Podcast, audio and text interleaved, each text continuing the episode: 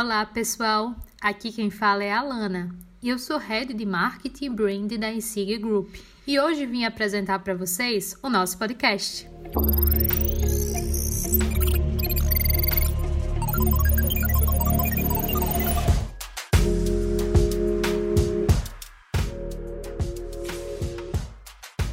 Esse podcast é um registro de uma live que marcou o um encontro entre dois gigantes da tecnologia.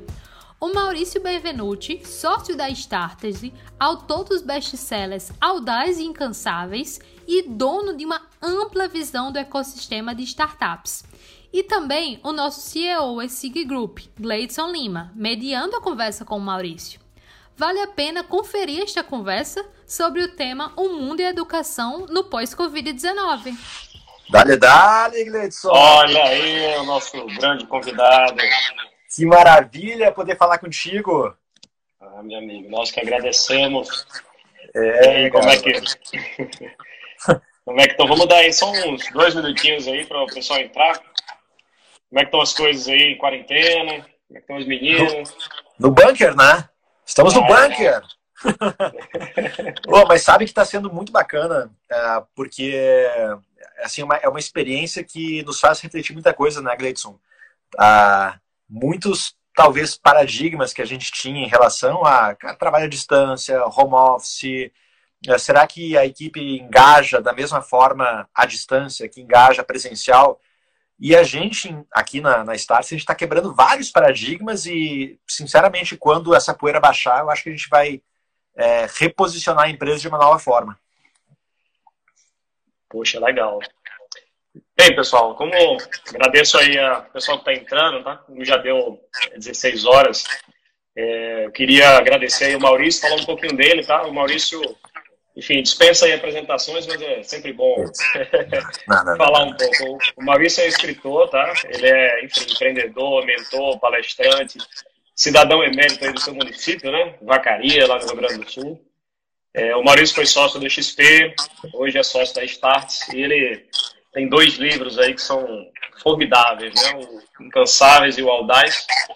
E tá escrevendo o terceiro aí, que tá deixando suspense ainda, né? Deixa Vai estar tá aí. Faça uma pergunta aí. É, pô, tive a honra de poder fazer o lançamento do Audaz aí com você, lembra? Né, em 2018. Lembro, claro. Muito obrigado por abrir o seu escritório aí para a gente fazer um evento muito bacana. E a gente vai repetir a dose agora no final do ano. Beleza, show de bola, Maurício. A gente está esperando. Então, vamos começar aqui o nosso bate-papo. É, queria que você falasse um pouco aí, você já começou a falar, nesse momento é, de pandemia, como é que a Starts tem se reinventado, o que, é que vocês têm visto aí nesse processo todo. Compartilhasse um pouco conosco aí. Pô, muito legal. Pô, legal ver a turma aqui, a Sheila, o Telúrio. Um abraço, Telúrio. Telúrio de Recife, Valéria Galhardo. Muito legal ver a turma aqui reunida. Uh, Gleidson, é, acho que quando a gente observa crises, adversidades e instabilidades ao longo da história, isso nos diz muito em relação ao que acontece no pós-período de crise. Então, vou dar aqui dois exemplos rápidos. 2002 se a gente observar a SARS na China, os efeitos que ela ocasionou no, uh, no ecossistema chinês naquele momento, né?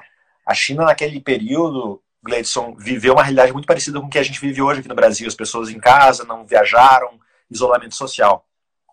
Pessoas em casa precisaram naquela época comprar é, mantimentos e e aí uma empresa desconhecida criada em 1999 chamada Alibaba surge como uma alternativa para as pessoas comprarem o que precisavam em casa. E aí, entre 2002 e 2004, que foi o período que durou a SARS na China, foi o período de expansão enorme que o Alibaba teve. E depois, obviamente, a, né, o e-commerce explodiu na China. É, então, muito da, é, do que a China é hoje por e-commerce é devido justamente à crise de 2002 que estimulou a comunidade chinesa a comprar pela internet como nunca antes havia feito. Indo um pouquinho mais para frente, 2008, a maior crise do sistema financeiro das, da memória recente se instaura. Né? As pessoas sem ter dinheiro, bancos quebrando, instituições financeiras quebrando, né? e muita gente começou a ver na possibilidade de alugar os seus bens né, para obter uma renda própria, uma forma de conseguir tentar passar por aquele período de crise. E aí nasce o quê? Nasce toda uma nova indústria chamada sharing economy, economia compartilhada, justamente em decorrência dos efeitos da crise de 2008. Uber, Airbnb, são todas empresas que nasceram em 2008, 2009, esse período de crise. Então, Gleidson, é, a, o Covid-19, o que a gente vive hoje, é, assim, o, o que aconteceu, assim, não, não vai ser diferente. O mundo pós-Covid-19, ele vai ser, para muitos segmentos, muito diferente em relação ao mundo pré-Covid-19.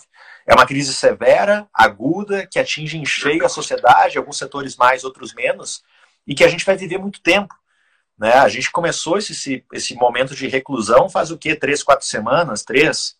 Né? E aí, assim, pode ser que vá até maio, pode ser que junho, mesmo que julho as coisas já comecem a voltar ao normal, vai ter muita gente ainda com receio de evitar, né, de se aglomerar em, em bandos, de viajar. Então, sendo uma crise aguda, severa e que vai durar muito tempo, é utopia a gente pensar que uh, alguns efeitos que hoje a gente está vendo na nossa economia não vão perdurar. Muitos são temporários, termina a crise e volta, mas muitos tendem a continuar. Então, eu costumo enxergar esses momentos de crise como é, é a forma como a Estácio, como nós estamos enxergando, Gleidson, porque as crises elas oferecem para profissionais e para as pessoas são aqueles raros momentos né, onde você pode é, construir é, são, são, são daqueles raros momentos de oportunidade que você pode é, se fazer valer para construir algo diferente dentro daquilo que você faz. Né? Muita gente pode encarar, pô, aquele. Estava esses dias conversando com, com um colega meu, dizendo, pô, Maurício, o que você está fazendo nesse sabático? Eu disse, velho, você pode estar tá encarando como sabático. Cara, eu estou encarando como uma daquelas raras oportunidades que a vida oferece para construir alguma coisa diferente. E, sinceramente, é, é, é, são raras. Olha só, 2002, 2008, 2020, né?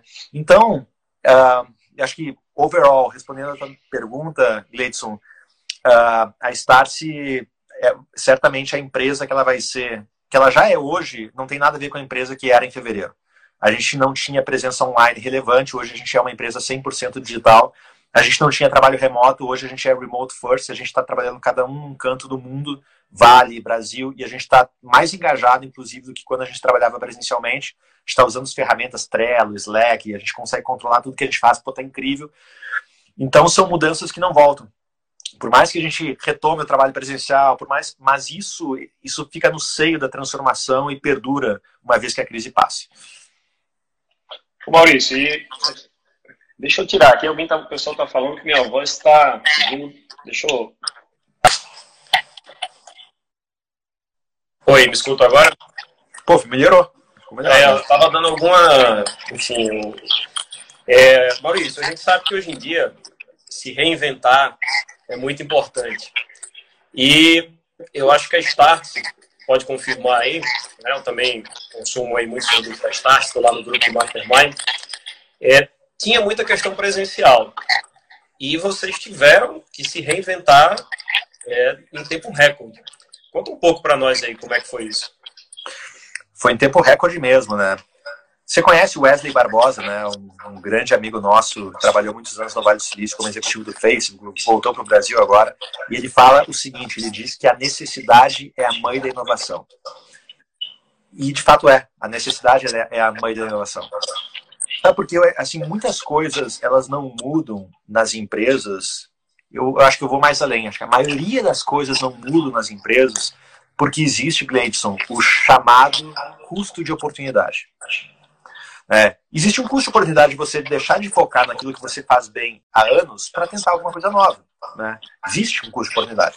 Então, Starse, a gente há três anos a gente faz cursos presenciais, programas presenciais para o Vale do Silício, para a China, para a Europa, eventos, conferências, workshops, aulas, seminários. E a gente faz relativamente bem isso, né? A satisfação é alta. A gente... Então a gente faz há três anos algo que é, é bom, as pessoas gostam, que nos gera receita, faturamento, que a gente é perito em fazer. Existe um de oportunidade de deixar de gastar energia aqui para começar, por exemplo, a gastar energia no mundo digital.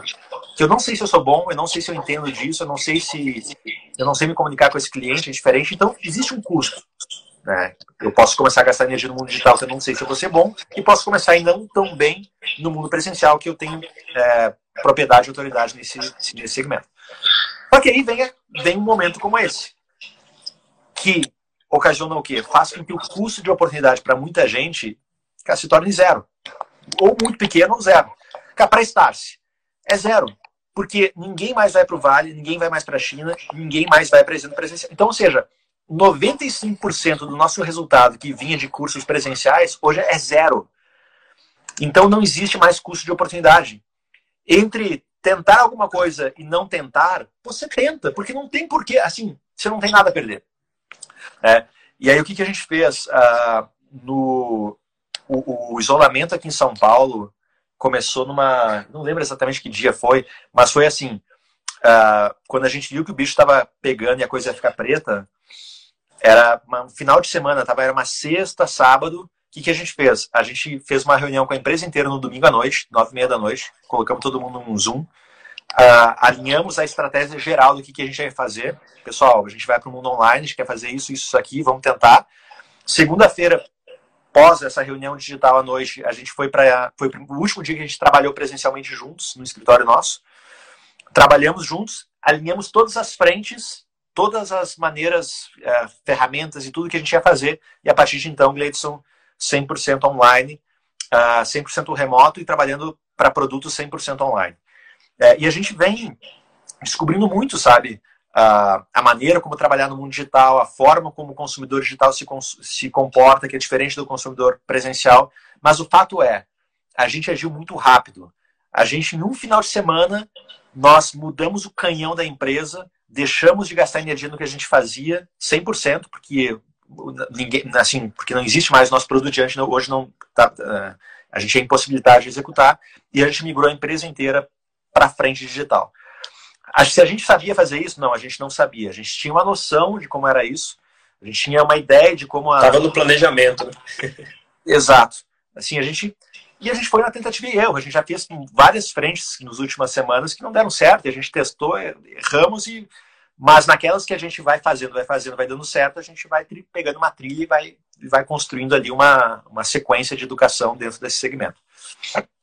Maurício, e é, falando especificamente aí de um cenário econômico global, é, você que conhece bem os Estados Unidos, até que já mora lá há uns 3, 4 anos, né? Cinco anos. E cinco anos. E a gente, enfim, tem a China aí despontando o cenário de inovação. E como é que você vê aí o pós-Covid, já que a China aí foi a primeira afetada, né? Opa, Maurício. Ah, voltou. A China aí foi a primeira afetada. E agora os Estados Unidos sendo muito afetado. E a gente ainda não sendo, mas como é que você faz uma avaliação em termos de China, Estados Unidos e Brasil é, com relação ao pós-Covid? Assim, consequências vão ter para todos e, e mudanças vão ter, vão existir em todos os segmentos. Vou dar, vou dar um exemplo. Olha só, Gleidson, hoje, hoje, que dia é hoje? Hoje é dia, dia 15. 15 de abril de 2020. Neste, neste dia 15 de abril, metade da população estudantil do planeta que deveria estar estudando está em casa, porque suas escolas ou universidades estão ou com as aulas suspensas ou não podem abrir e aí estão oferecendo uh, aula online. Metade da população estudantil do planeta. É quase um bilhão de alunos, isso somado. Então, assim, é muita gente experimentando uma forma de receber educação diferente e são muitas instituições de ensino que talvez no passado tinham aquele paradigma de ensino à distância não funcionava, estão começando a experimentar o ensino à distância e estão vendo que não é aquele bicho de sete cabeças e assim, cara, não é tão ruim. Funciona, dá certo, consigo transmitir conhecimento. Então é, é utopia a gente pensar que isso não vai ocorrer, assim, não vai mudar nada depois. Alguma coisa vai mudar. Então, certamente a percepção das pessoas em relação a EAD, a percepção das instituições de ensino em relação a EAD vai mudar. Mais um exemplo. Uh, a gente, eu estava Olha onde é que isso pode chegar, Gleidson. Estava lendo uma matéria na, do The Washington Post que diz o seguinte: uh, as grandes marcas de luxo francesas, né, as marcas bolsa, aquelas marcas todas que você sabe de, de quais marcas eu estou falando, olha a preocupação delas. Vários shoppings do mundo inteiro estão fechados. Eu não sei aí como está a situação aí, Gleidson, aqui em São Mesmo Paulo. Jeito. É, tudo fechado. E é o fato, e no mundo inteiro, Estados Unidos, China agora começarem algumas cidades a reabrir. Uh, o fato de vários shoppings do mundo estarem fechados, olha a preocupação dessas marcas de luxo. Para elas, o shopping center é um dos principais pontos onde as pessoas exibem os seus artigos de luxo, mundo afora. E o fato de você ter menos espaços para as pessoas show off, para as pessoas exibirem aquilo que compram de luxo, isso pode impactar o business delas, porque na visão delas, vamos dizer que fecharam no mundo 5 mil shoppings. Vou dar só um número hipotético. Só que na visão delas, talvez não vá abrir 5 mil shoppings de novo. Talvez muitos shoppings vão ficar pelo caminho. É. Então, o fato de pós-Covid-19 você ter menos shopping centers para as pessoas exibirem a sua bolsa de luxo que custa 5 mil dólares, para as marcas de luxo isso é um problema, porque isso pode afetar o business delas. Então, quando a gente vai, e aí vai, e aí a gente entra é, é, segmento por segmento, e todo segmento tem alguma. Então, se é China, se é Estados Unidos ou se é Brasil, uh, uh, Gleidson, uh, haverá muitas consequências para praticamente todos os segmentos quando a gente fala de Covid. Agora, pegando, setorizando, a situação dos Estados Unidos está bem preta bem preta mesmo. A China conseguiu, de uma certa forma, conter rapidamente, três meses ali para resolver o problema. Não é resolver, mas enfim, ela, a curva ela achatou. Cara, os Estados Unidos está com meio, meio, é, é meio milhão de pessoas infectadas, 500, é 500 mil pessoas, assim, é muita gente. Então, o, o Felipe Lamoné, que está lá no Vale, né, que é o nosso sócio, assim, parado, parado, para Você imagina aquele ecossistema que você conhece lá, Gleidson, do Vale. Pô, todas aceleradoras, tudo parado, parado. Assim, então, então imagina o, é. o quanto isso vai ferir o sistema americano de, de, de fazer negócios. Ainda a gente não pode ainda mensurar porque é, é a maior economia do mundo, extremamente pujante, com praticamente todos os seus setores parados. Então, eu acredito que as consequências para os Estados Unidos elas tendem a, a ser a ser bastante severas. Porém, o americano é muito rápido de recuperação. Né? A gente viu na crise de 2008 o quão rápido eles conseguiram se recuperar.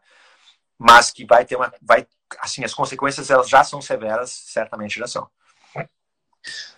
É, eu tenho uma pergunta aqui da Alana. Quanto tempo você acha que o lockdown horizontal empresarial irá durar? Alana aí, nossa coordenadora de marketing. Ô, Alana, é por isso que, assim, eu, eu compartilhei esses dias quatro frentes que, para mim, são fundamentais para você enfrentar períodos de crise. A primeira chama-se é, você ser um maluco, lunático e maníaco por custos. Custos. Em momentos de crise, você tem que. Não, esse não é o momento para você estabelecer um romance com teus mimos. Não dá em momentos de crise, você tem que, você tem que apertar o cerco e fechar todas as torneiras que você pode fechar. Por que, Alana? Porque a gente não sabe o dia de amanhã. A gente não sabe quando vai ser o fundo do poço. Talvez a gente ache que os 500 mil infectados nos Estados Unidos é o fundo do poço. Cara, quando vê, a gente vai. Cara, chega um milhão. E aí chega um milhão e meio. E quando vê o negócio vai, vai, vai, vai, vai, vai. Então, Alana, em situações. Eu não tenho a mínima ideia de quando vai durar esse lockdown, sinceramente. Mas por quê? Porque essa é uma variável que eu não tenho como controlar. Porém, que variável eu posso controlar? Eu posso controlar no meu negócio a variável custos.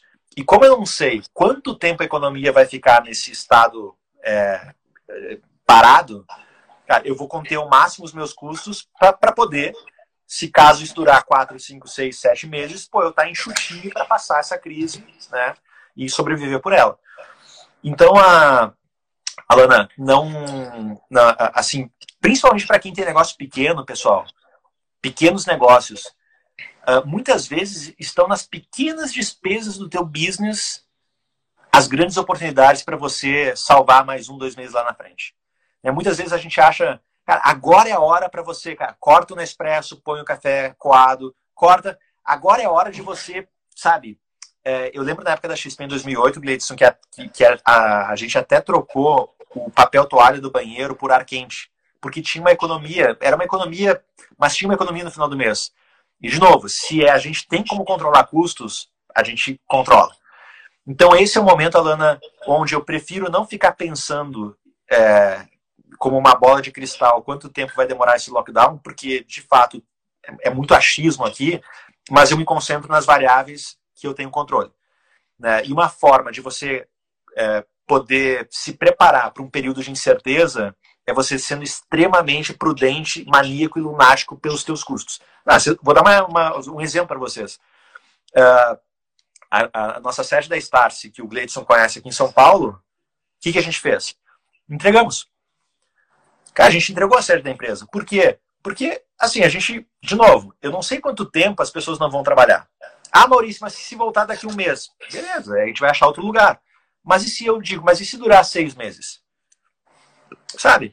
Ah, tudo bem, tinha aquela sala bacana na sede que eu tinha uma relação muito pessoal com ela e tinha parte da Start estava ali. Cara, é, esse é o momento que não dá para ter esse tipo de, de romance, de é. luxo. É um é, momento pragmático, né? É um exatamente. Então, uh, então, então Alana, eu, eu gasto energia em variáveis que eu tenho controle. Eu não sei quanto tempo vai durar o lockdown e eu acho que poucas pessoas nesse planeta têm condições de afirmar quanto tempo isso vai durar. Então, como é que eu me protejo? Me protejo uh, gastando meu foco, minha energia, minha, meu tempo e atenção nas variáveis que eu controlo.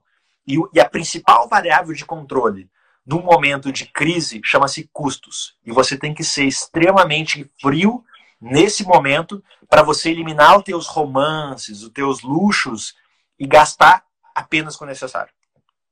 Maurício, voltando aqui para o tema da educação, é, a gente, enfim, nós da ESIG também temos aí um, um, um, bom tempo de jornada tentando levar um pouco a transformação digital para universidades, escolas e que a gente vê é que é, algumas, né, as duas áreas que a gente atua, educação e saúde, a transformação digital, ela às vezes acontece um pouco mais lenta pela questão cultural. O pessoal resiste um pouco é, mudar, resiste um pouco a questão de educação à distância. E agora é, não se há mais opção. Seja, agora ou vai ou não tem outra possibilidade. E muitas pessoas falam que a gente está vivendo assim, talvez é, saltando cinco anos na transformação digital, outros dizem dez, enfim. O que, é que você acha que Óbvio que eu acho que o tempo do, do é, desse isolamento ele também vai ser importante, mas considerando que a gente já passou é, desse um mês, você acha que a gente deu um salto de quanto aí essa transformação digital forçada?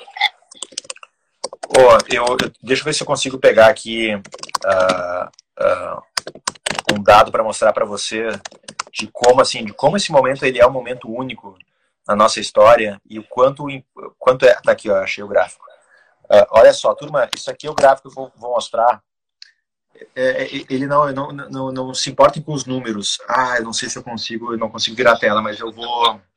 Ah, Cara, isso aqui, Gleidson, o que, que é? Essa linha verde, ela representa a primeira compra de uma pessoa no mundo online. Primeira vez que uma pessoa utilizou o e-commerce para comprar um produto. Isso é no Brasil, dados do Brasil, tá? é, linha verde. Olha aqui, ó, dia 14 de março em diante, dia 16, quando começa o período de isolamento no Brasil. Olha o boom, o boom de, de pessoas que pela primeira vez estão fazendo a primeira compra online.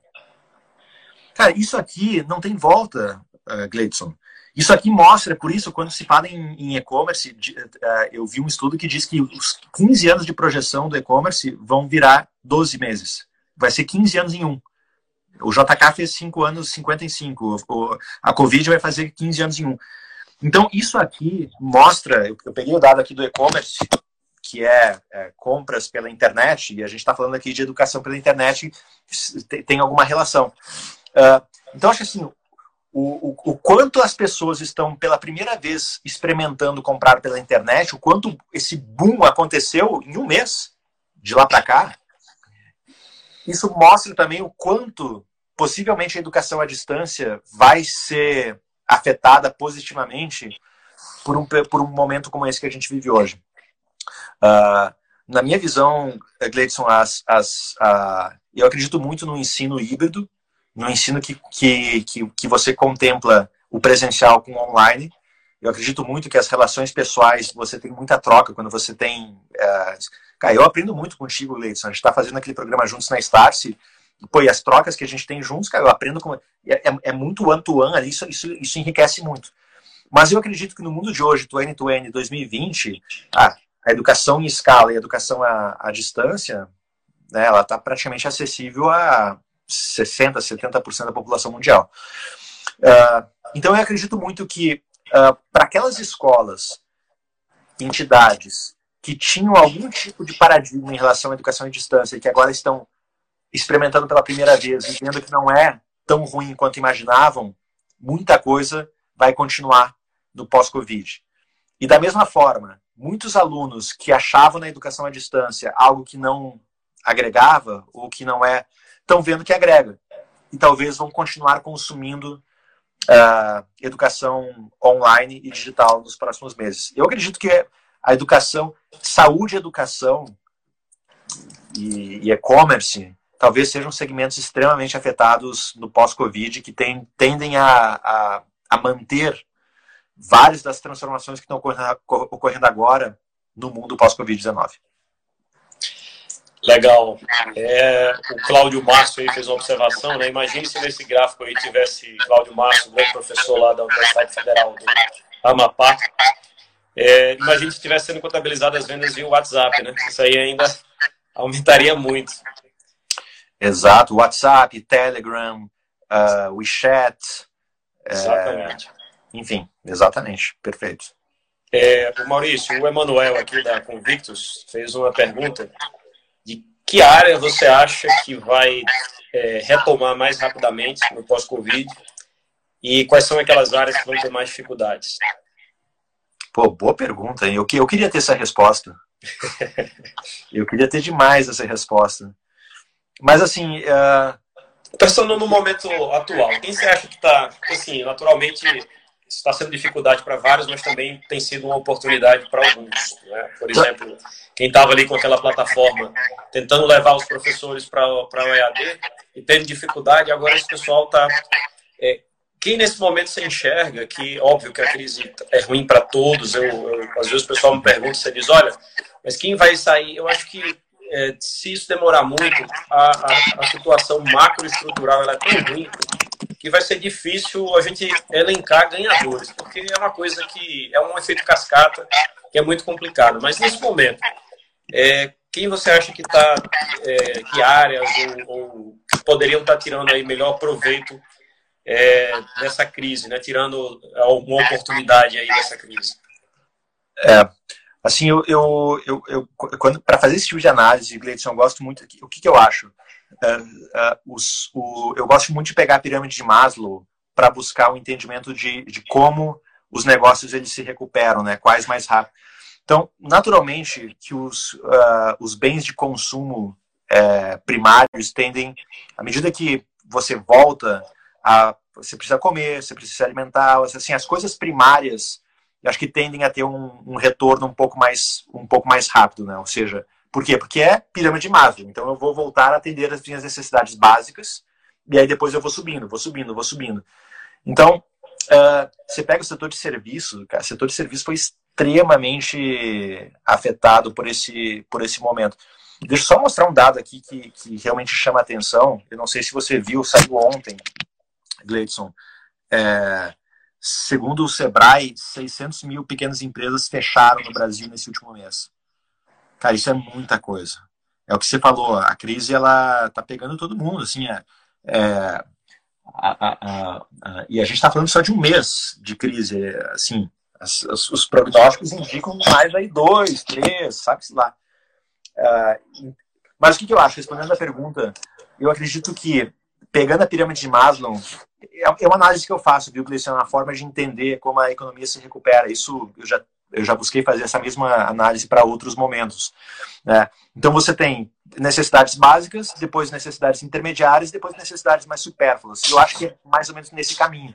Se você tem um business uh, onde você vende é, vitamina, uh, pô, talvez vai se recuperar depois de um business que vende remédio. Acho que essa né, o teu negócio é remédio ou vitamina? Remédio você você está sempre comprando, né? Porque vitamina você é um, é um impulsionador. Então eu acho que é isso. Necessidades básicas, necessidades intermediárias e necessidades supérfluas. Você coloca nessa ordem os, os negócios de acordo com, com, com a, a, a, né, a sua a sua a seu, que vende o seu serviço, seu produto, né? Eu acho que aí você consegue trilhar um pouquinho a forma como eles vão se recuperar daqui para frente.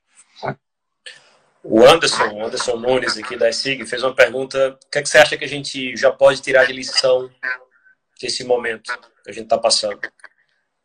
Pô, são muitas lições que a gente pode tirar. É... E eu acredito muito que para o mercado de trabalho, talvez seja assim, inúmeras verdades que acho que, assim, inúmeras verdades do passado estão se mostrando não tão verdades assim. Muitos julgamentos do passado estão se mostrando não tão é, julgamentos assim. Eu acho que essa, assim, e mais do que isso, o, isso é uma prova do quão imprevisível, Gleidson, o mundo é nos dias de hoje. Acho que esse momento mostra, na prática, a imprevisibilidade do nosso planeta. É, responde aqui sim ou não, quem está nos acompanhando. Responde sim se o plano que você fez em dezembro de 2019 para o ano de 2020, se você teve que fazer uma adaptação ou se ele não serve mais para nada na tua vida. Sim, tive que adaptar o plano ou ele simplesmente não serve mais para nada. Escreve sim, escreve não se o teu plano que você fez lá em 2019 para esse ano, você, cara, você não está precisando mudar em nada porque pô, muito bom para você, good for you, porque você realmente está conseguindo seguir no trilho, mesmo com essa. Então, olha só, tá tendo aqui, ó, Gustavo Lopes, sim, sim, sim. Assim, é, eu, eu, fui, eu fui capa da revista Perfil de dezembro de 2019, Gleidson, que é uma revista muito forte, principalmente na região sul do Brasil. E numa das, numa das perguntas da entrevista que fizeram para mim, uh, foi sobre como é que você se planejou para 2020. E aí, lá em dezembro, eu respondi: olha, já faz cinco anos, desde que eu me mudei para o Vale, que eu não faço mais planos anuais. Os meus planos sempre são trimestrais. Meu plano é sempre dezembro até março, março até junho, junho, porque, porque no mundo de hoje, tentar prever 12 meses é quase que um exercício de futurologia. É muito difícil. Então eu prefiro ser coerente comigo mesmo e, e sincero comigo mesmo e projetar sempre de três em três meses. É, eu lembro que muita gente me falou, Maurício, você tá maluco, como é que você faz isso? E eu venho seguindo a minha vida assim, desde, desde 2015, quando eu me mudei pro Vale, junto com a minha esposa, a gente segue a nossa vida sempre assim, sempre de três em três meses. Vou dar um exemplo, a gente veio pro Brasil no início do ano é, para ficar para ficar uns meses aqui, e aí veio a Covid-19 e a gente, cara, beleza, vamos ficar aqui o ano inteiro. Cara, por quê? O nosso, o nosso plano é sempre três em três meses, três em três meses, três em três meses. Então, a, assim, eu acho que essa, essa lição da imprevisibilidade, Gleidson, que talvez ah, né, a gente fala muito sobre, sobre o quão rápido a tecnologia tornou as coisas no mundo, sobre a comunicação hoje ela é, é, em segundos, o mundo inteiro sabe de alguma coisa que acontece do outro lado do planeta. Uh, só que esse quesito imprevisibilidade, talvez a Covid-19 tenha mostrado para muita gente que ainda achava que a, a vida era linear. Meu amigo, a vida é cada vez uma montanha russa e isso que a gente está vivendo agora possivelmente vai ser uma realidade mais frequente na vida das pessoas. Bom, Maurício, excelente colocação aí. Acho que e também ainda tem pessoas que ainda hoje em dia falam em querer fazer planejamento estratégico para cinco anos. Imagina aí. Isso Não, aí. O, o, famoso Five Years Business Plan, né, o, o, plano de negócio de cinco anos, que é o, é, é o clássico modo gerencial americano, né? Todo mundo que estudou uh, administração aqui estudou o, né, o jeito de se fazer negócios do americano, que é clássico, né? Você faz um plano de cinco anos. Esse documento aí, ele já estava em desuso, se tinha alguém que ainda acreditava nele, já é, assim, a Covid-19 enterrou. Porque não, simples, tudo, olha só, tudo que era inovação em 2019, Gleison, não estou falando de cinco anos atrás, tudo que era inovador ano passado, hoje em dia já não é, já está cheio de gente fazendo a mesma coisa. É outro mundo, então, né?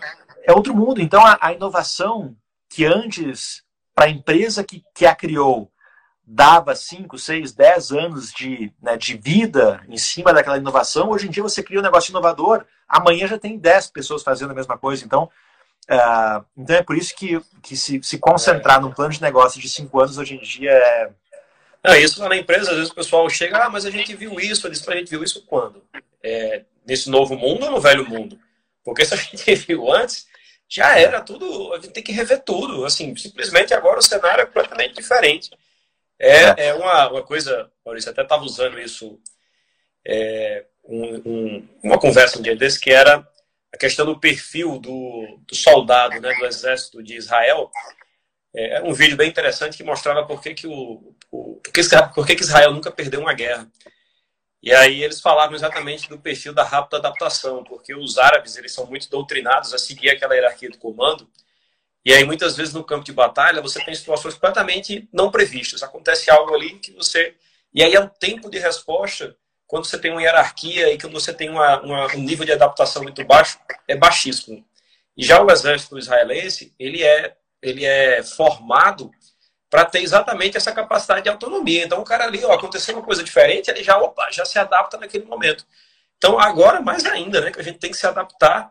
É, enfim, a gente tem que realmente considerar, não sei se você concorda com isso, que é outro mundo. Acho que o mundo anterior ficou ali na, no, no pré-isolamento. O que a gente fez ano passado, a gente tem que revisar tudo completamente e começar do zero e se reinventar. É, e muita gente que fala, né, é, é, assim, esse, uh, assim, uma forma de você planejar, assim, já que o, o, plano de negócios com horizontes longos ele não funciona, né, e o mundo ele é muito definido no curto prazo, né, então só, só para só para só contextualizar aqui, não achar que o Maurício ele só trabalha de três em três meses, mas o que eu faço, e é a forma como a Star se trabalha da mesma maneira, a gente seta alguns objetivos para final do ano. Então, pô, a gente quer ter tantos mil clientes, a gente quer isso, a gente quer aquilo, mas todas as nossas ações são trimestrais. Então a gente tem aquele. A gente tem que levar, pô, a gente quer lá em dezembro, a gente quer buscar isso.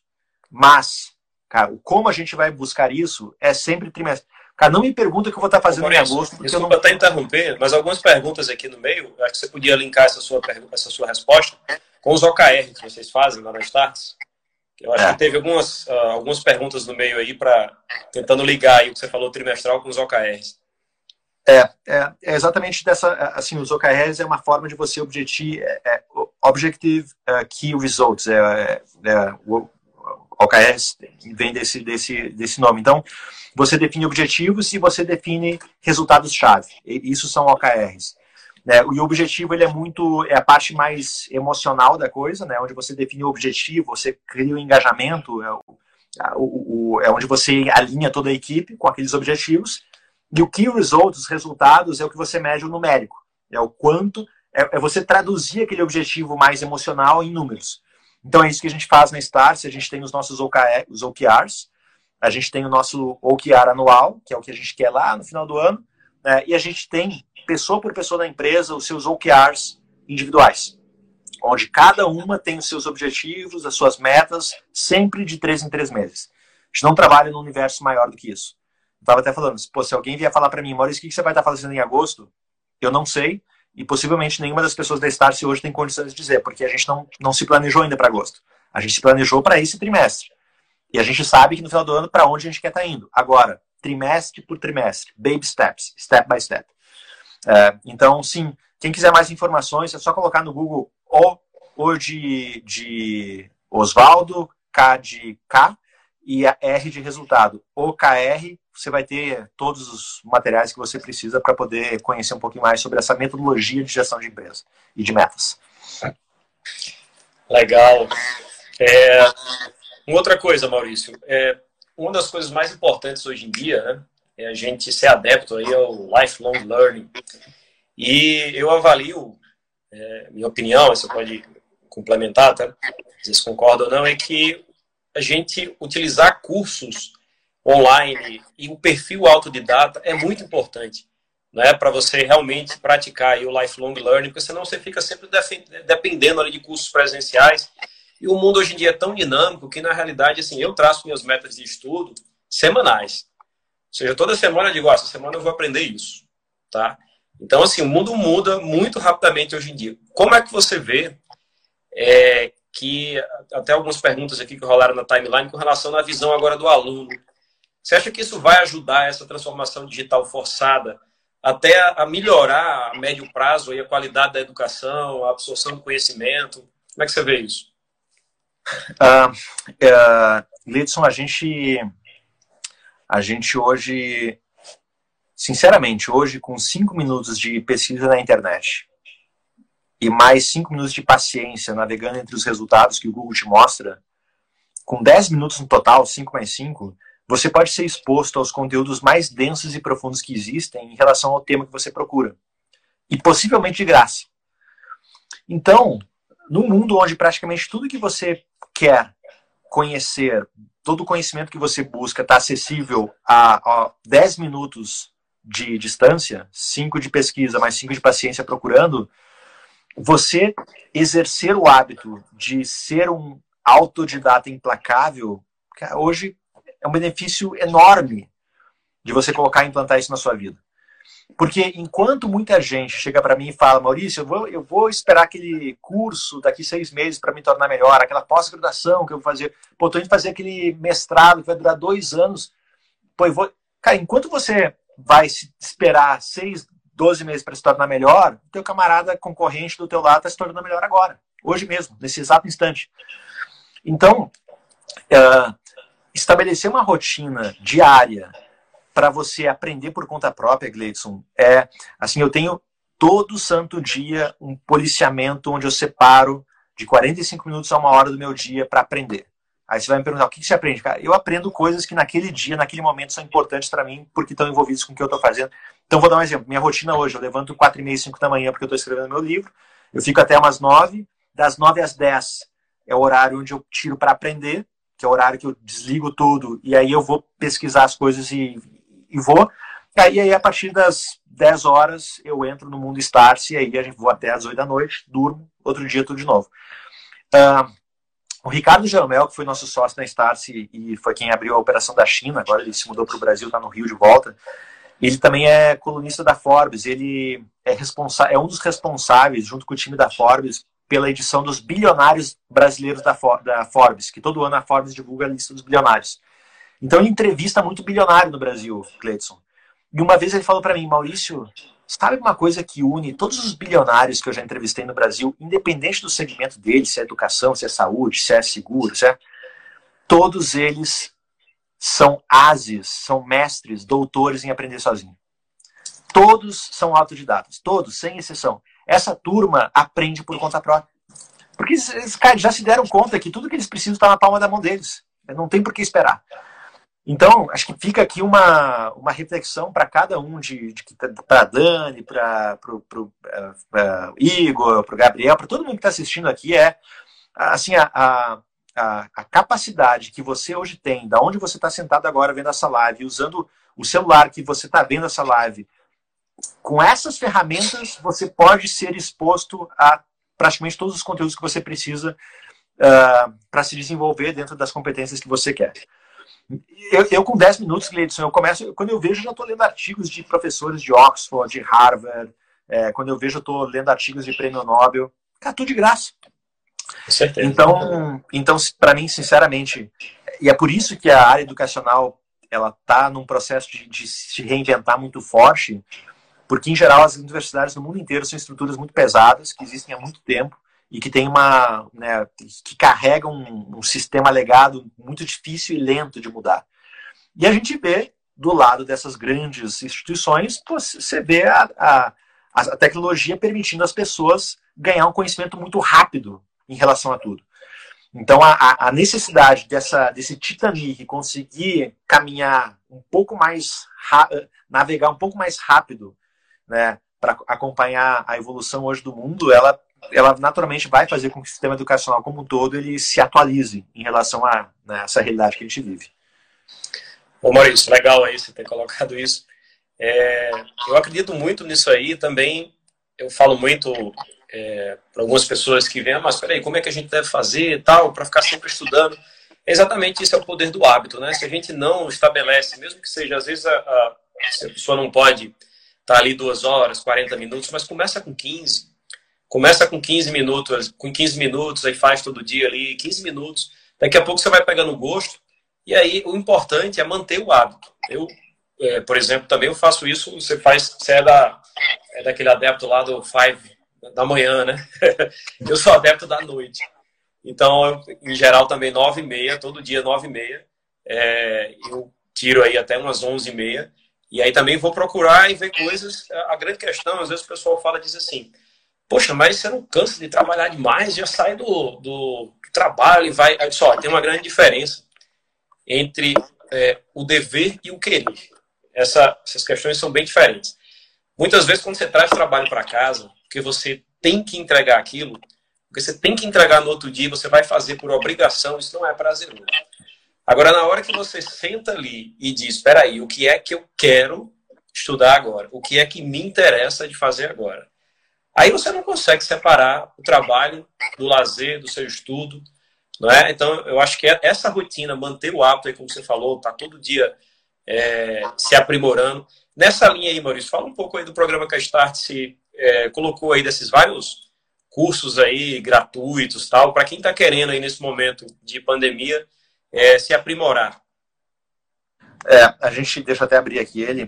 Uh, assim, como uma empresa de educação, uh, a, gente, a gente entendeu na Starse que esse é o momento onde as pessoas precisam ganhar conhecimento. É, Starts. Uh, é, ou seja, tá todo mundo, de uma certa forma, a grande parte da população está sem saber que rumo tomar, ou enfim, o que, que eu vou fazer. Então, sendo uma empresa de educação, a gente, cara, a gente tem que entregar conhecimento de primeira para as pessoas, de primeira. E, é, e, conhecimento alinhado ao momento que a gente vive hoje. Então, o que, que a gente fez? A gente criou um programa chamado Restart, que é esse programa aqui. É um programa que é, está entregando 100 horas de conteúdo para as pessoas afiarem os seus machados e se atualizarem nesse período de quarentena. Né? E essas 100 aulas elas são divididas em quatro trilhas. É, a gente fala muito do, da pessoa, do profissional, primeira trilha, segunda trilha do, da corporação, terceira trilha das tecnologias e a quarta trilha inovação. E todo dia são quatro aulas, uma aula por trilha. Então, 11 da manhã, uma da tarde, três da tarde, agora 5 da tarde começa a última. Uh, e conteúdo gratuito, 100% free, gratuito. A gente está já se aproximando de 80 mil inscritos nessa, nessa turma. São 80 mil pessoas Brasil afora que estão acompanhando esse programa todos os dias, estão se capacitando. Olha só, falando de nova educação. Olha que coisa doida. A gente está entregando educação à distância e tem uma turma de 80 mil pessoas acompanhando. Né? E, uh, e a gente está. Essa primeira temporada, digamos assim, do Restart está encerrando agora daqui uma semana e a gente já vai começar a segunda temporada, né? a, segunda, a segunda leva de aulas. Uh, e o que é importante, uh, Gleidson? Uh, assim, tem, como esse é um momento único, é, mas é único mesmo, talvez algumas ferramentas indicadas para períodos de normalidade não se aplicam nesse momento que a gente vive. É, uh, então, foi o que a Status pensou. A gente poderia liberar vários cursos nossos gratuitos para as pessoas né, não, vamos, a gente tem vários cursos digitais que a gente gravou nos últimos meses e ano passado que a gente poderia liberar gratuito. Né? Várias empresas de educação fizeram isso Brasil afora. Só que para a gente era tão claro que boa parte desses materiais que funcionam em períodos normais não funcionam agora que a gente falou, não, quer saber, vamos gastar nossa energia para produzir conteúdo pra, focado para esse momento que as pessoas vivem, que a, que a sociedade está tá, tá atravessando. Então, todas as nossas aulas são ao vivo, uh, com convid tem algumas aulas individuais, que é, que é só o time da Stars que dá, mas a maioria das aulas tem convidados. Então, o Rony da Reserva já participou, o Gustavo Caetano, Bernardinho, é, enfim, e, pessoas do, de vários ramos, né, falando sobre como agir em momentos de crise. Então, fica o convite, starse.com barra restarse, starse.com barra é só colocar teu e-mail, tá aqui, ó, startse.com barra restartse. Esse é o endereço da, do nosso programa. Quem quiser quem quiser participar, é gratuito, é só colocar teu e-mail que vai passar já a receber os nossos comunicados e as aulas. Legal, é, Maurício. A gente está caminhando aí para a parte final. Vamos fazer aqui mais algumas perguntas aqui que eu anotei do público. É, tem algumas, acho que uns cinco no total aí que fizeram perguntas com relação ao ensino público. É, o que é que você vê que o ensino público, seja federal, estadual, nacional, ele pode aí se reinventar nesse processo? Assim como uh, acho que assim uma coisa leva a outra. É, quando você tem a capacidade de obter conhecimento de primeira por fontes alternativas, é, você coloca uma pressão no sistema tradicional. É, isso acontece uma vez que as pessoas conseguiram encontrar uma forma alternativa de se transportar nas cidades, isso colocou uma pressão na indústria do táxi. Assim como as pessoas começaram a encontrar uma forma para fazer reservas de hospedagens, isso colocou uma pressão no sistema hoteleiro. E assim por diante. Aí, quando surgiu o streaming de, de, de, de, de música e as pessoas começaram a encontrar uma forma mais eficiente de, de, de baixar as suas músicas, colocou uma pressão nas gravadoras, na tradicional indústria da música. Então não é diferente. Quando você começa a oferecer a possibilidade de entregar para, as, para os alunos ensino de primeira, conteúdo de qualidade, fora do sistema tradicional, que aqui eu falo público e privado, porque eu acredito que os dois estão sofrendo, você põe uma pressão no sistema. Por quê? Porque se eu não caminhar para isso, né, assim, quem dita o mercado não são as empresas, são os consumidores. Se o consumidor começar a entender que ele consegue se capacitar de uma forma muito melhor por um segmento alternativo, é, isso vai gerar um, um problema para o setor público, para o setor privado, que seja.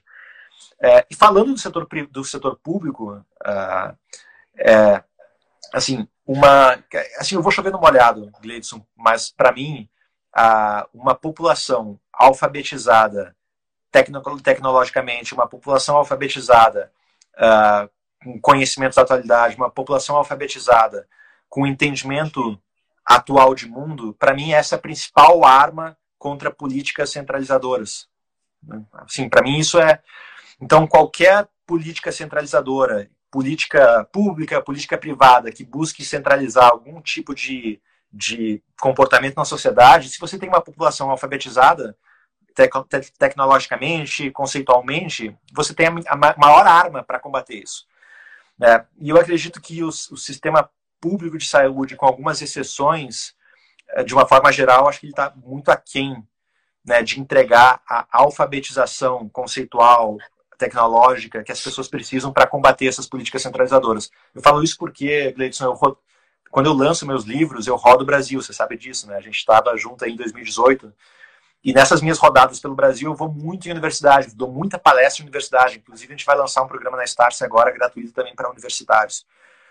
E eu, assim, muitas vezes eu faço perguntas básicas, básicas, de conceitos básicos que hoje em dia se tem de construção de empresa, de venda é, online, de educação à distância, que os alunos não sabem, porque o ensino não capacita ainda com esses conceitos.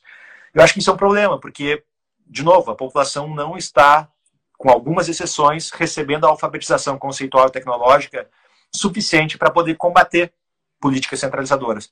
Então, essa é a minha visão.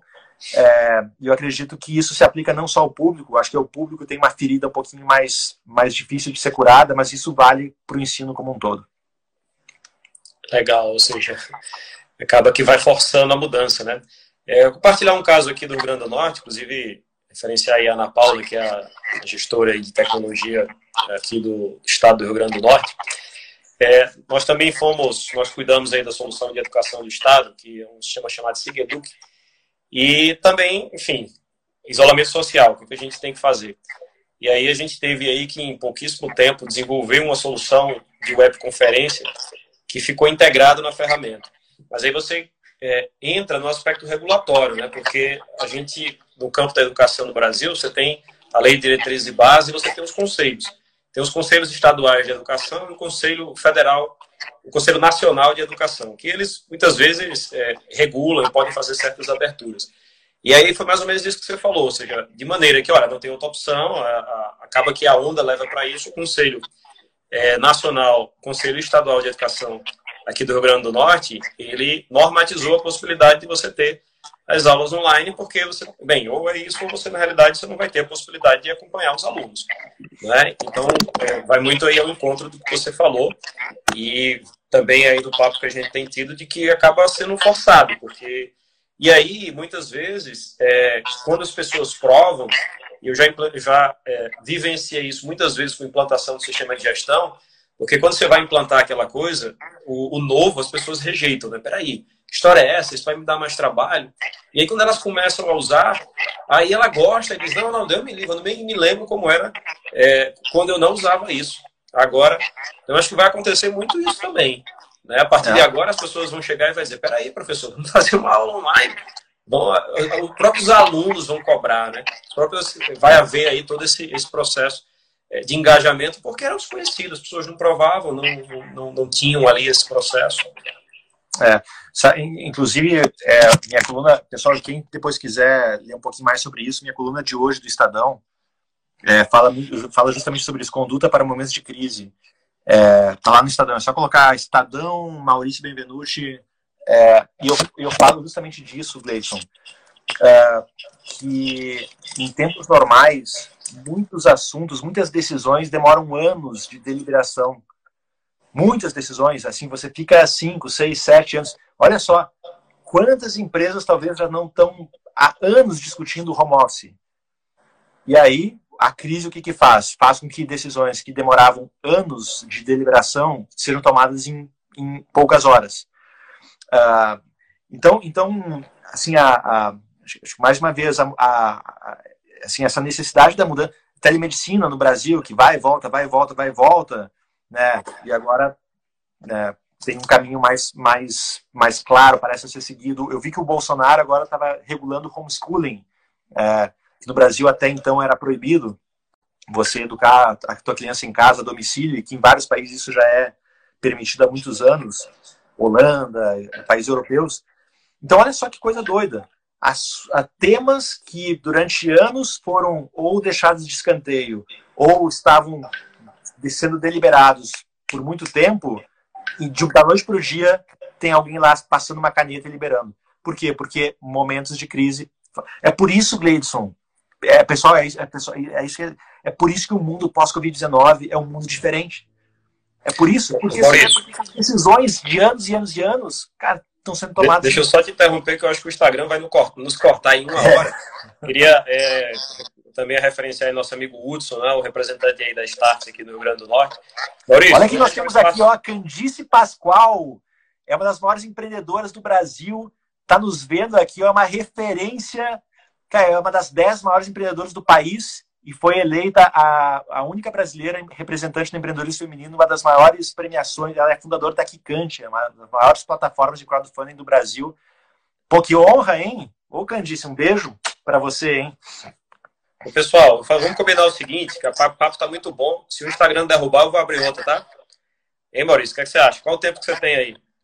Bora lá, eu tenho mais. Eu, eu posso ficar mais 15 minutos aqui até 5h15.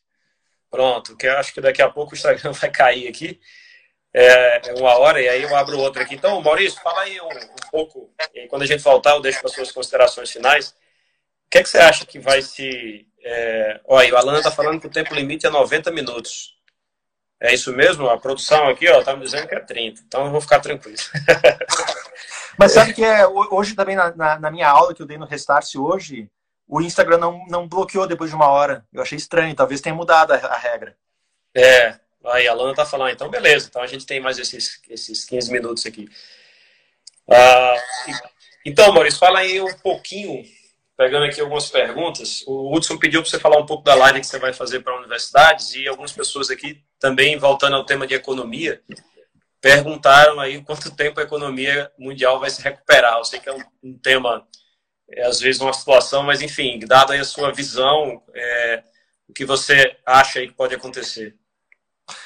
Primeiro, então, em relação à live, é, o site está subindo hoje à noite. Primeira mão aqui para vocês, ó está fazendo aqui, ó, como agir. Então é aula exclusiva para universitários de todo o Brasil.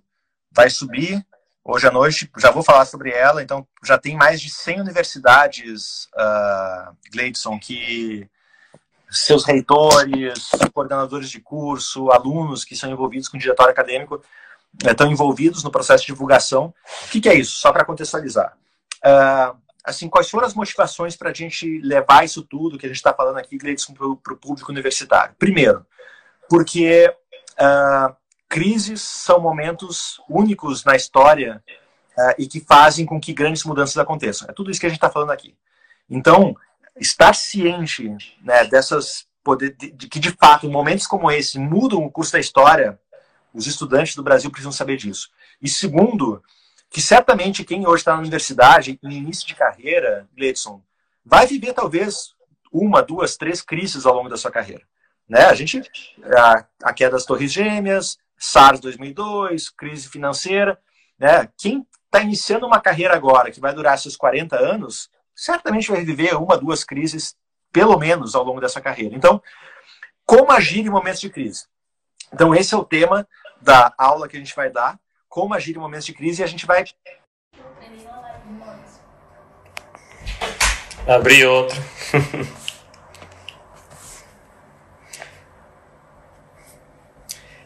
é, aí, ó, são 60 minutos mesmo.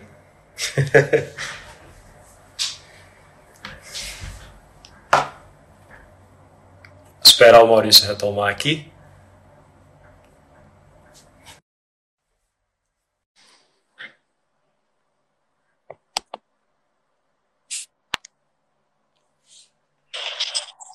Ó, Maurício, com 60 mesmo, hein?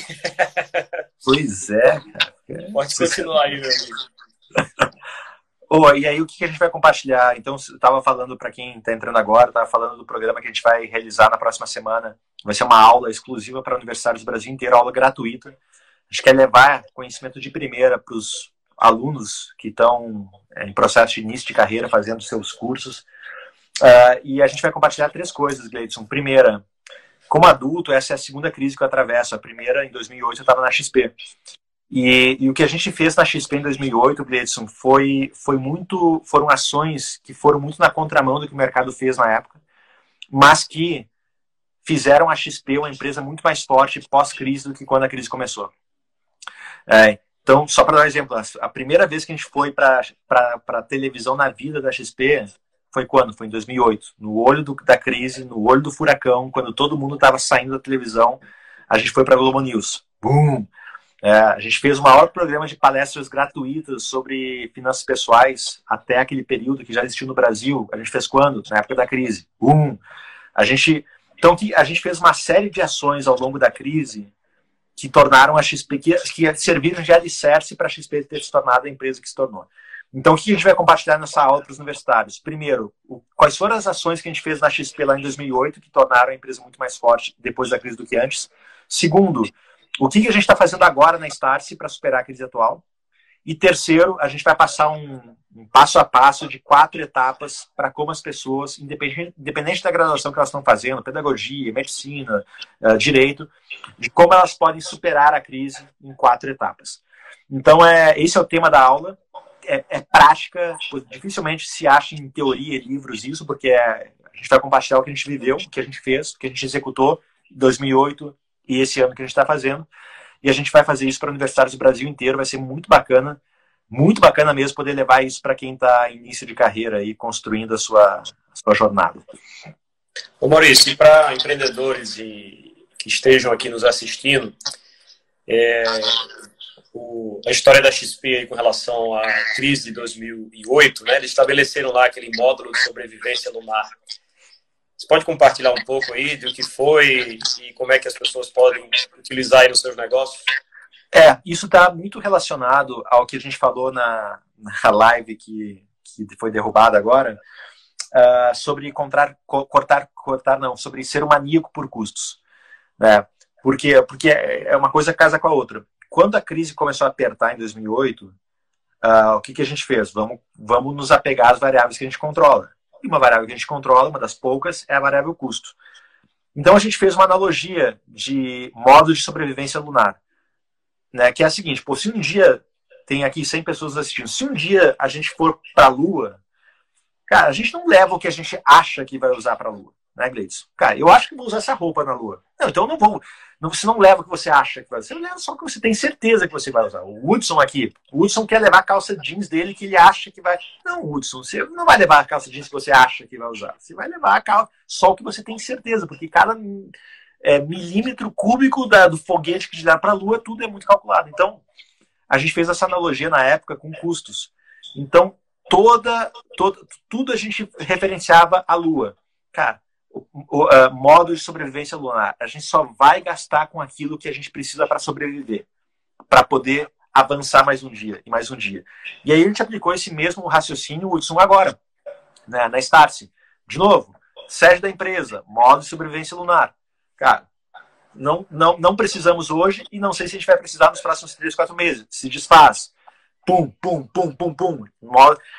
Então, a, aquela referência que a gente fez lá na XP, eu acho que vale para cada um dos negócios aqui.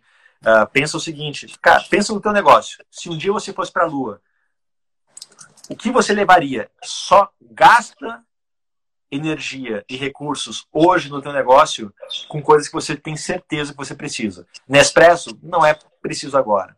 Perfumaria não é preciso agora. Agora, modo de sobrevivência lunar. Legal. E os setores, Maurício, o que, é você acha que vai. Que é que, aliás, o, o, tempo, né? Acho que a gente cortou aí. é, o tempo que a economia vai se recuperar aí? O que, é que você, você tem aí para opinar sobre isso? Pô, assim, o nosso cenário, vou falar do, do nosso segmento da de educação. O nosso segmento de educação presencial, a gente acredita que, que esse cenário das pessoas não quererem participar de eventos, de conferências, uh, que mesmo, uh, por exemplo, cidades como São Paulo, que proibiram grandes eventos, mesmo essas cidades na nossa visão, ainda vai existir um receio muito grande por parte da população de frequentar esses eventos. É, até não surgiu uma vacina para isso. A nossa visão é, para o nosso segmento, até final do ano, a gente acredita que o, o, business de educação presencial, de conferências e grandes eventos, é um business que esse ano dificilmente recupera. Por quê? Porque por mais que a gente consiga ter uma vacina para o Covid-19, que assim, até ter uma vacina para o Covid-19, apesar das prefeituras já estarem liberando os eventos nas cidades, as pessoas vão ter muito receio ainda de estar viajando, pegando avião, aglomerando, entrando em fila. Por quê? Porque o vírus ainda está por aí. Uh, então, eu, eu, acredito muito que, na medida em que forem sendo, que as coisas forem voltando ao normal, vai existir ainda um gap que é intrínseco do ser humano de voltar a essa normalidade. E eu acho que, de fato, a gente só vai voltar ao normal quando a gente tiver uma vacina para combater isso, na minha visão. Porque é diferente, por exemplo, da crise de 2008, Gleidson, que é, era uma crise do sistema financeiro, essa é uma crise de saúde. A, a, a sensação é diferente. Porque aqui o medo, né? Uma... O medo envolvido. Exato, você tem toda uma questão econômica envolvida, as pessoas que existia na crise de 2008, né, as pessoas sem dinheiro e muitas perdendo emprego, então você tem só que você tem um agravante que é, que é esse receio, esse medo de pegar um vírus que você sabe que não, não tem cura ainda. Então isso gera um receio, um, né, é, é natural do ser humano. Então, por isso que eu acho que, diferente da crise de 2008, essa vai ter, vai, vai traz esse, esse, esse argumento a mais na mesa que vai fazer com que a volta à normalidade tende a ser um pouco mais devagar. Maurício, fazer aqui outra pergunta, depois eu abro aí para você fazer as considerações finais. É, não está muito na área de educação, mas eu acho que nesse tema aí que você colocou, e mas vem muito aí no ambiente que você vivencia do Vale do Silício com relação às health techs, é, o que a gente vê hoje é que o, o protocolo estabelecido para fazer uma vacina é algo um pouco complicado, né? É, praticamente assim, as pessoas que, que trabalham no velho mundo, vou chamar assim, no velho do pré-Covid, colocam que as vacinas têm que ser feitas ali com um ano e meio, tal, porque tem todo um protocolo. Você acha que isso também vai ter que ser, vai, vai haver uma, uma maneira forçosa disso mudar? Porque a gente vai conviver, ninguém vai querer conviver com isso uma segunda vez? Possivelmente, eu não, eu não tenho propriedade para falar sobre, sobre isso, uh, porque eu não, eu não sou um conhecedor, mas eu acredito que, pegando o histórico de como momentos como esse aceleram os processos de regulamentação e de. Você vê homeschooling no Brasil proibido durante anos, Bolsonaro vem, pum, regulamenta. É, telemedicina, bum, regulamenta, e assim por diante. Eu acredito que sim, que isso deve permitir com que empresas farmacêuticas e né, ligadas ao setor da saúde possam ter os seus uh, medicamentos e as, os seus produtos regulamentados de uma forma mais rápida. Uh, acredito que sim. Uh, o que se vê muito hoje, né, é, você vê muita empresa que, para conseguir um processo de regulamentação dentro da área da saúde mais rápido, ela, ela, ela busca se intitular, se, se enquadrar, por exemplo, como empresa de cosmético ou como empresa, porque aí você foge. Isso é muito comum no Vale do Silício, por conta. O Vale, você sabe, é tudo muito rápido. E aí, nos Estados Unidos, você tem várias. Você tem a, a regulamentação farmacêutica, médica. De, então, se você, é uma, se você é uma empresa do setor médico, você vai sofrer anos de regulamentação para aprovar um. Se você é do setor de cosmético, é muito mais brando. Então, tem essa jogada de muitas empresas que, que tentam se enquadrar como cosmético para conseguir um processo de, de aprovação mais rápido. Cara, que, que teoricamente isso é, é ruim para o mercado como um todo, porque, cara, você tem que seguir naquilo. Então, eu acho que sim. Eu acho que uh, pode haver um, uma, uma, uma, aceleração na aprovação e na liberação de determinados medicamentos vindos da indústria médica por conta da Covid-19 e do mundo não querer viver de novo um momento como esse. É, Maurício, a gente caminhando aí para o final, para não passar muito aí do seu tempo, acho que a gente está, todos nós, né, estamos, estamos vivendo aí um momento que acho que é um pouco angustiante para todos. Aí você é um cara sempre para cima, né, e considerando tudo isso, que mensagem aí de, de esperança, que mensagem é, você deixa aí para todos que nos assistiram? É, enfim, agradeço aí, por favor, agradeço a sua participação imensamente aí, acho que foi um bom público.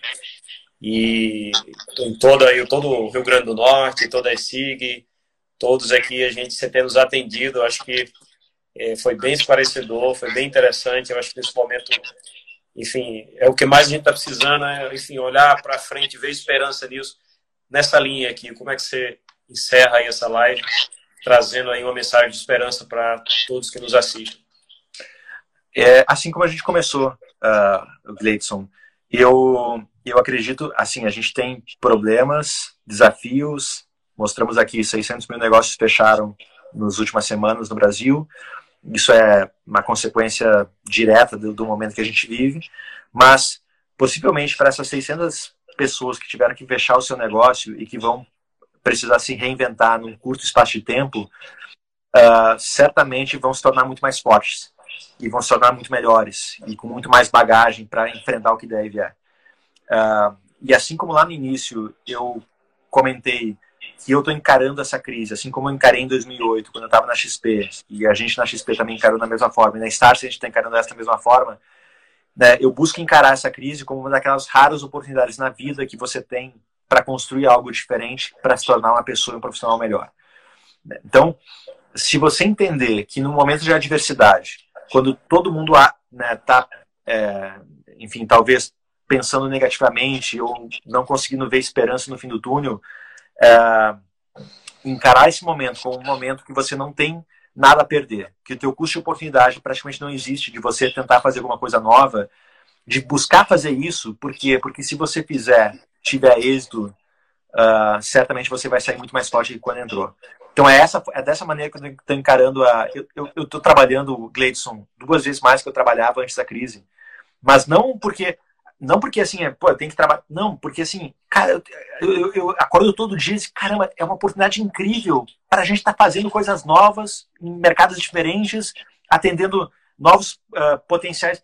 É tudo muito novo, então isso me dá mais energia. Estou acordando quatro e meia da manhã todo dia. Então, é, assim, acho que tenta fazer a reflexão dessa forma, você que está nos vendo. Tenta encarar como um momento daqueles que você tem a oportunidade de se reinventar como poucos outros da vida. Se você tiver um pouquinho desse sentimento, certamente o Edson na turma aqui vai passar o Covid-19 e se tornar muito melhor lá na frente. Show de bola. Então, pessoal, chegamos aí ao fim da nossa live. Agradeço a todos aí que participaram. Agradeço aí especialmente ao Maurício. É e vamos todos nós aí juntos passar por essa, né? Gleidson, eu que agradeço, agradeço demais o convite que você fez e pô, o trabalho que vocês realizam uh, aí no Rio Grande do Norte é maravilhoso e uh, vocês têm uh, muito do que a, a região é, povo deve muito a vocês, vocês fazem um trabalho incrível, incrível com, com todas as empresas que vocês Uh, que vocês que vocês têm os serviços que prestam e o quanto isso impacta a vida de pessoas e empresas que, né, da região. Parabéns aí por tudo que vocês fazem e é, pois assim qualquer convite que você venha me fazer, você já sabe que a resposta é sim. Pô, cara, a responsabilidade é grande, hein? é isso, pessoal. Agradeço aí, Maurício, a todos aí que participaram. E vamos em frente aí, enfrentar com cabeça erguida. Isso aí. Grande abraço. Valeu, um abraço. Valeu, pessoal. Valeu, Gleison. Tchau, tchau. Até mais.